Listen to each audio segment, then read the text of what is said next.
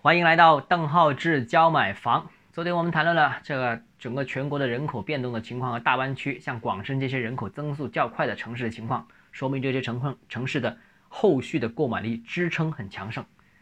那除了人口增速这些大家都已经很关心的要素之外，其实在这个统计数据里面还有一些包括人口老龄化的问题啦，包括人口学历的问题啦等等，我觉得这个也是支撑楼市变化的影响的很重要的因素。那么今天我们。考察一下老龄化这些一些问题啊，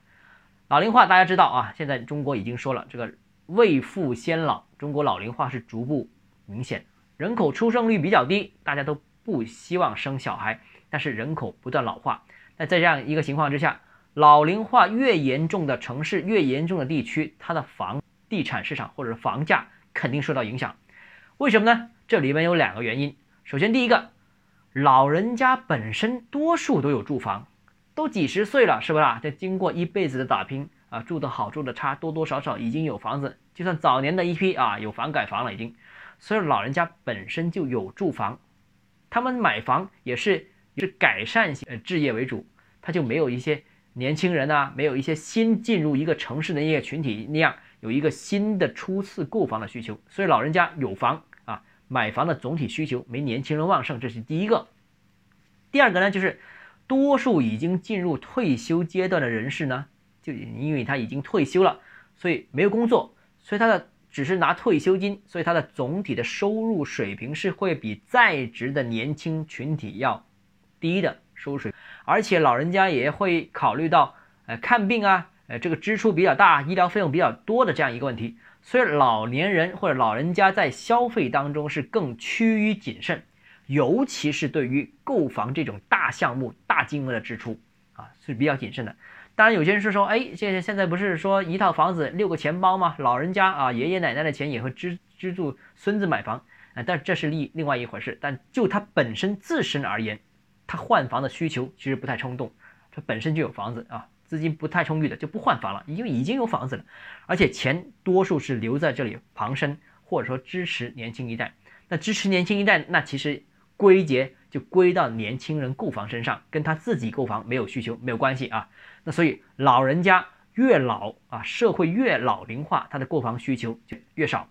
所以我们现在看看这个呃数据啊，中国老龄化的数据当中，中国整个东北老龄化是最严重的，像辽宁、黑龙江。啊，这个吉林是在中国老龄化之中排名前四的省份当中，有前三个是东北。当然了，老人家占比多，所以这个购房需求就不旺盛。所以这东北这三省的这个整个住房的形势是不容乐观，房价很多城市都出现了下跌。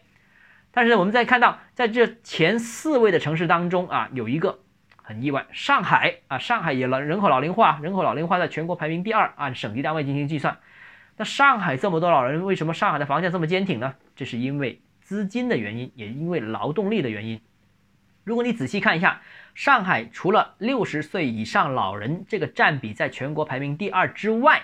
还有一个指标就是上海的劳动群体的占比也很高，也就是十五到到五十九岁这个呃大多数具备劳动力的这个时间段的这个群体的总量，上海也也很多。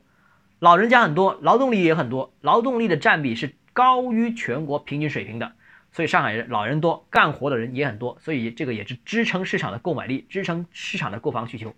再有一方面就是上海的资金很多，经济很强，上海不是中国的金融中心吗？特别能聚集资金啊，有违规贷、首付贷，通常很多也是出现在这个上海，所以呢，这个也有受到资金支持、消费力支持、劳动力支持，所以上海的房价很强劲。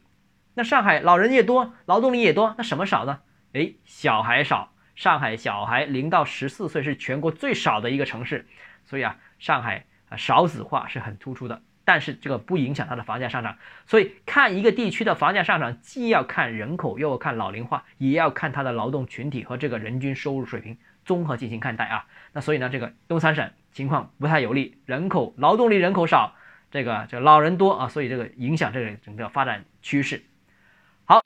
如果你个人购房有疑问，想咨询我本人的话，欢迎添加邓浩志教买房六个字拼音首字母小写这个微信号 d h e z j m f。